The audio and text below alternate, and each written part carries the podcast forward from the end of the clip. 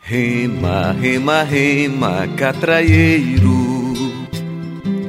Rema, rema, rema, catraieiro.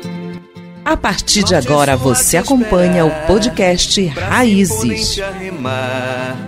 Rema, rema, rema, catraieiro.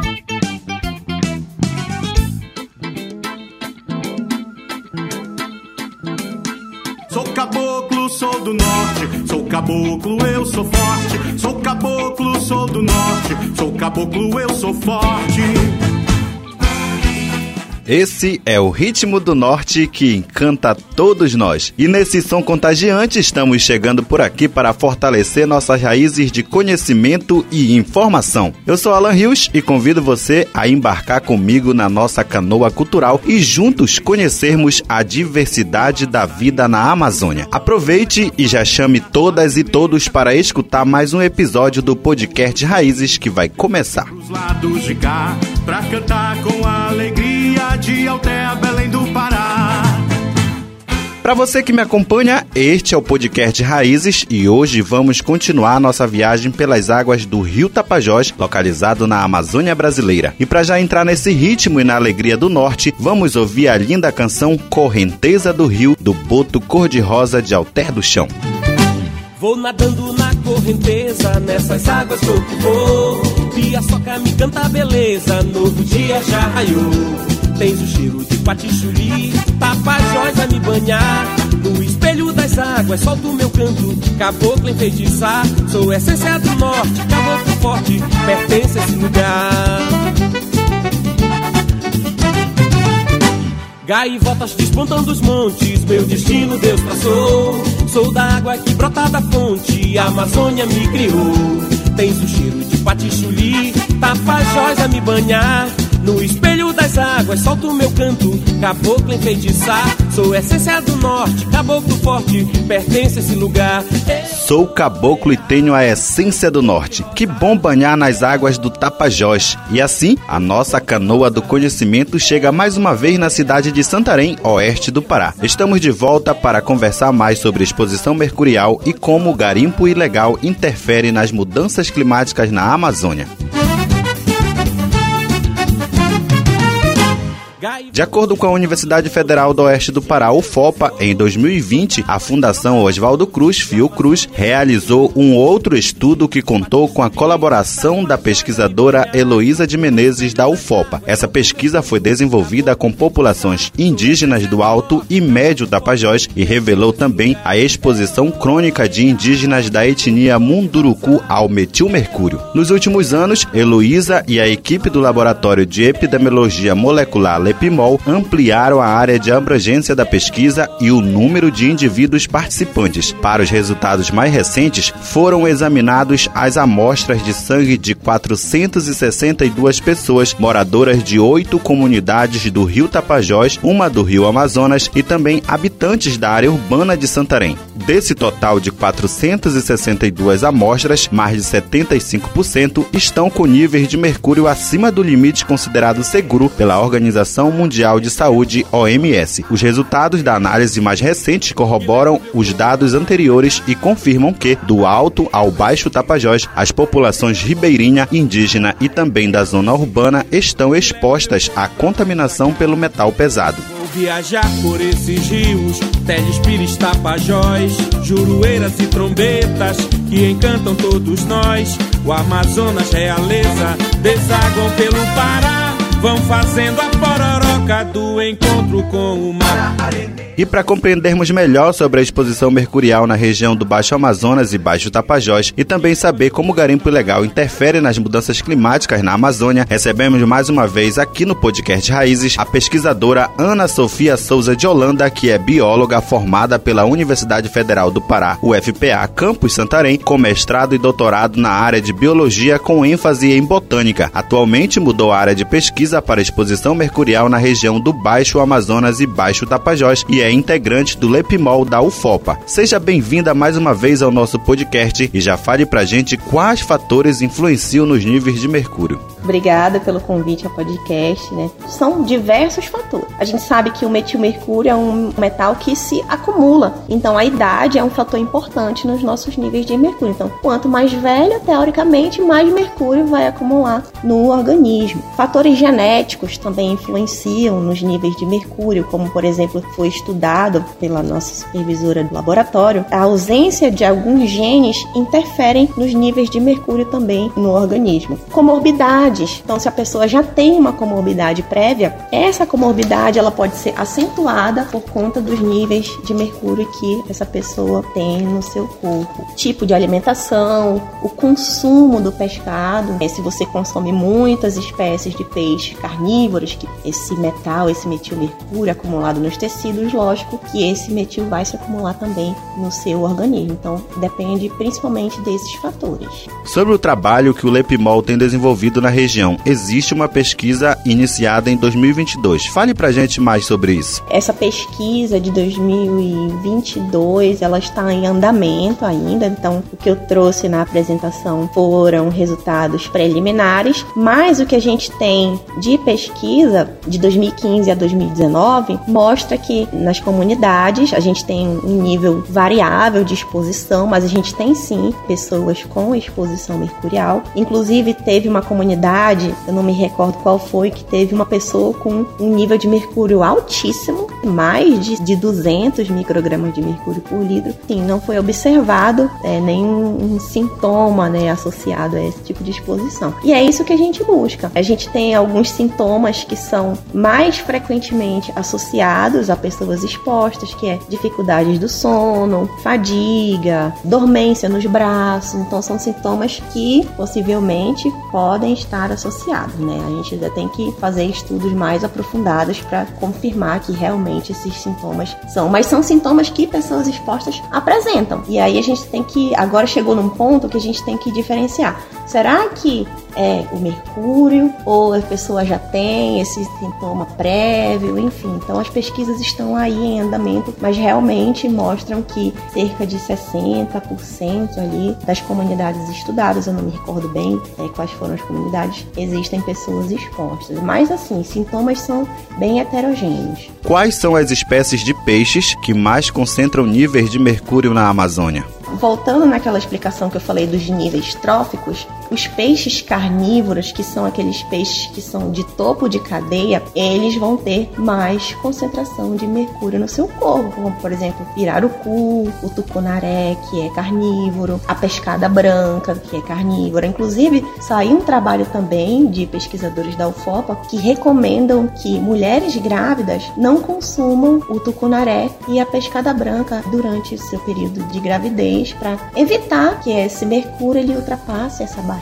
placentária e atinja o feto. Esses peixes ali topo de cadeia, peixes carnívoros ou piscívoros, né, que comem outros peixes, eles tendem a ter, apresentar maiores taxas de mercúrio no organismo. E como falar sobre exposição mercurial para os moradores da região amazônica que tem os peixes como principal base de alimentação? Eu, por exemplo, indo para campo, é muito difícil falar para um comunitário, para um ribeirinho, deixar de comer aquele alimento, aquele peixe tem mercúrio, tem metilmercúrio no, no organismo, está contaminado. Inclusive eu, que sou nascida né, na região de, de Santarém, consumo peixe. O que a gente pode orientar ao longo desse percurso, ao longo dessa pesquisa sendo realizada, é que a gente varie a nossa alimentação, né? Se a gente comer, por exemplo, pirarucu oito vezes por semana, reduz a quantidade, ou intercala com peixes menores, ou com peixes que se alimentam de plantas, de frutos, que a gente sabe que tem peixe que come fruto, peixe que come planta, e aí esses tendem a ter menos mercúrio acumulado no seu organismo. Se não tiver disponível,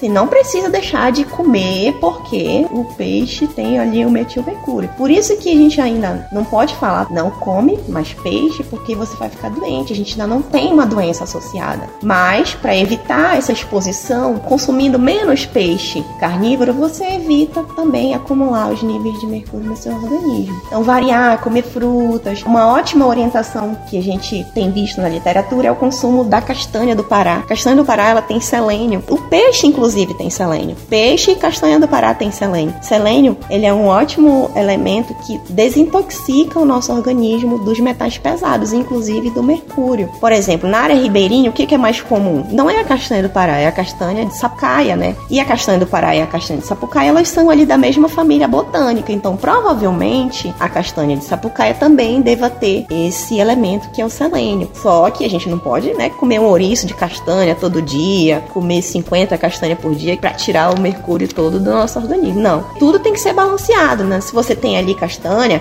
come três por dia, que é a orientação que os nutricionistas e nutrólogos eles dão esse tipo de orientação. Então a gente faz ações no laboratório mais nesse sentido de orientação, justamente para minimizar essa exposição e evitar ficar mais exposto ainda ao mercúrio, porque a gente não sabe o que pode acontecer para frente, né? Então é melhor a gente evitar agora do que chorar na frente com as consequências e não saber o que vai acontecer, né? Então a gente tenta balancear esse tipo de alimentação alimentação. São essas orientações que a gente passa quando a gente vai fazer as ações, vai fazer, vai dar continuidade nas coletas, nas pesquisas, a gente dá sempre essas orientações aos ribeirinhos, mas tudo baseado, né, em pesquisa científica, nada a gente tira da nossa cabeça, tem tudo na literatura, selênio do Castanho Pará, a nota técnica científica ali com peixe, né, inclusive na própria nota técnica eles orientam intercalar esse tipo de consumo desses peixes.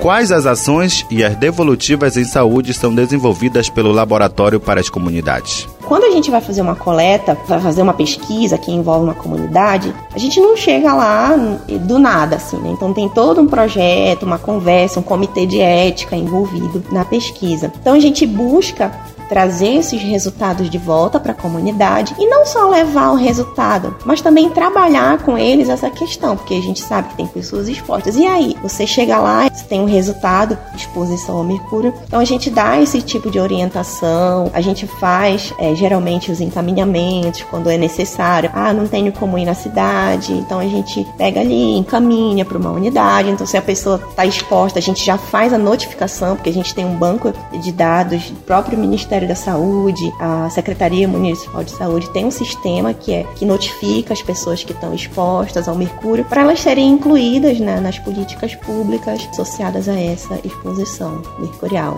Qual a relação do mercúrio com as mudanças climáticas na Amazônia? O desmatamento, o uso é, incorreto do solo, a mineração, que é um tipo de uso do solo, acarretam em mudanças climáticas e estão ali liberando esse mercúrio. Pensando biologicamente, fisicamente, com o aumento de temperatura, a gente tem uma taxa de evaporação maior, né? Então, consequentemente, a gente pode ter uma taxa de evaporação desse mercúrio que está ali nos rios, nos sedimentos e levar ele mais para a atmosfera e se espalhar mais longas assim distâncias e atingir mais compartimentos ambientais. Mas o aquecimento global sim influencia na dinâmica do mercúrio no ambiente. Muito obrigado, Ana Sofia, por mais uma vez compartilhar essas informações com a gente. Agora fica o espaço para as suas considerações finais. Eu que agradeço o convite. Na verdade, a pesquisa é conduzida pela minha supervisora, né, a professora Heloísa. Eu cheguei recentemente no laboratório. Estou aqui apenas apresentando alguns resultados de umas pesquisas prévias, né, que foram realizadas e agora eu vou começar a fazer o meu projeto de pós-doc dentro dessa linha de mercúrio. Então, o laboratório ele tem uma equipe multidisciplinar. Então, a gente tem farmacêuticos, a gente tem biólogos, enfermeiros, fisioterapeutas, nutricionistas e a gente tem convênios também com os estudantes de medicina da UEPA. Então, a gente tem uma grande equipe que se mobiliza para tentar dar continuidade nessa pesquisa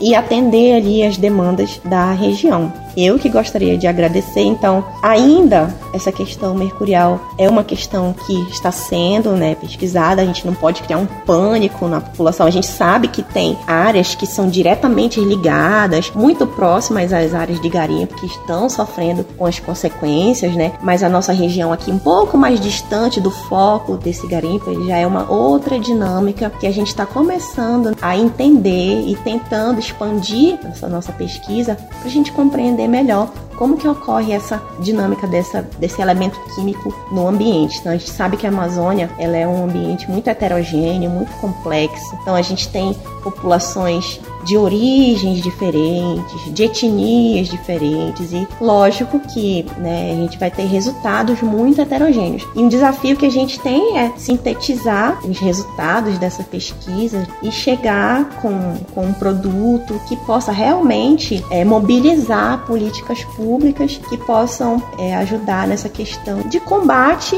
das fontes de emissão principalmente do mercúrio para o ambiente. Então não vai ter que gerar pânico de não comer mais peixe. Meu Deus, eu não vou mais poder comer peixe. Coma seu peixe, né? Coma. Não pode deixar de comer. Eu mesma assim, como, né? E não precisa entrar em pânico por conta dessa situação. Então a gente tem que, sim, evitar se expor, né? Então a gente dá sempre orientações nesse sentido. Mais uma vez agradeço a oportunidade de vocês também de divulgarem os resultados. Eu acho que é uma forma de aproximação da universidade. A universidade tem esse papel social de devolver o resultado das pesquisas e não só devolver, né? De trabalhar junto e de tentar encontrar soluções para essas questões que a gente enfrenta hoje na Amazônia.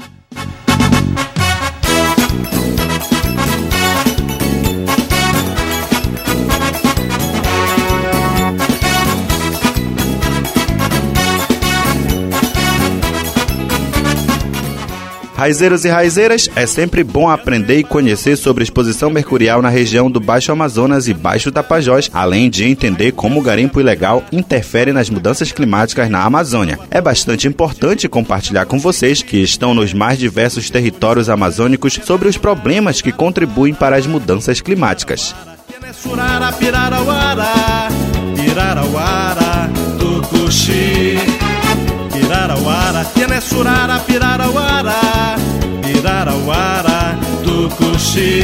Está zerando o grande rio, tem muitos peixes por aqui. Eles nadam para cima, eles nadam para baixo, eles nadam para cima, eles nadam para baixo. Punaré, Aracu, Pacu e Chaperema, Punaré, Aracu, Pacu e Chaperema, para a alegria do Tucuxi, o nosso povo nosso Porto Guerreiro. Bom, turma, nosso episódio de hoje está chegando ao final. Não fique triste que em breve chegamos com mais uma temática importante para os territórios e seus povos. Aproveite, siga e acompanhe nosso trabalho e atividades nas redes sociais. É só procurar por raízes.podcast. Estamos também nas principais plataformas de áudio. É só digitar arroba podcast raízes que você encontra a gente. Até logo!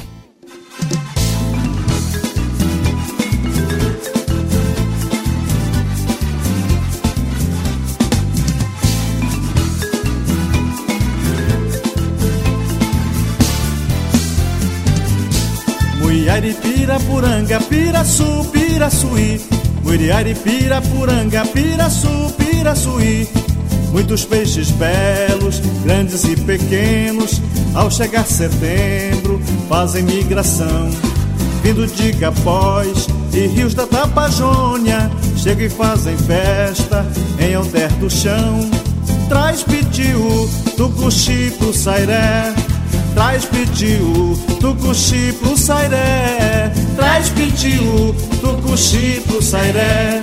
Traz pitiu, tucuxi pro sairé. Muiari, pirapuranga, piraçu, piraçuí. Muiari, pirapuranga, piraçu, piraçuí. Bailo nas águas verdes do lago encantado. Cardumes no palco molhado, no fundo do rio Tucunarés, Aruanãs jaraquis, tambaquis, que exalam cheiro pitiu, que atrai tucuxi. Traz pitiu, tucuxi pro sairé, traz pitiu, tucuxi pro sairé. Traz pitiu, tucuxi pro sairé. Traz pitiu, tucuxi pro sairé.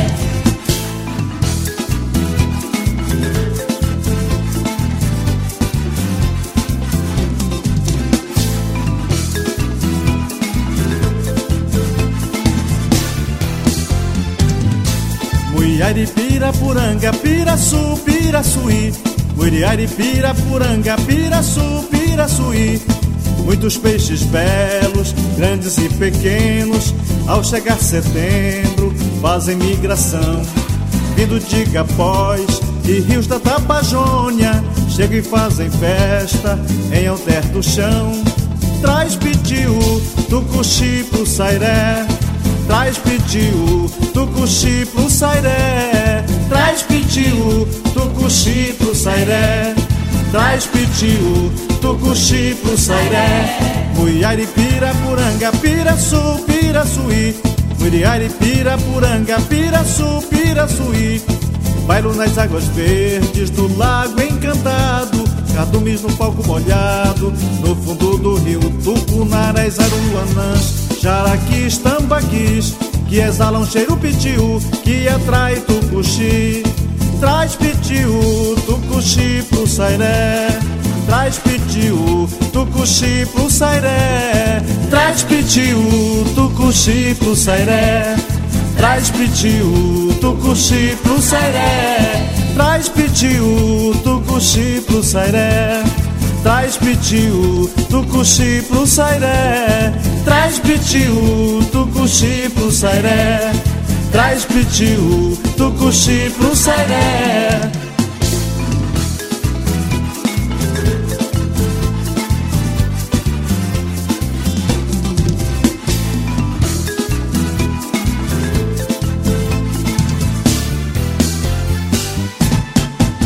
Podcast Raízes, uma produção do Movimento pela Soberania Popular na Mineração, MAM Baixo Tapajós Amazonas, grupo membro da Coalizão Nós, projeto apoiado pelo programa Vozes pela Ação Climática Justa, numa parceria com WWF Brasil.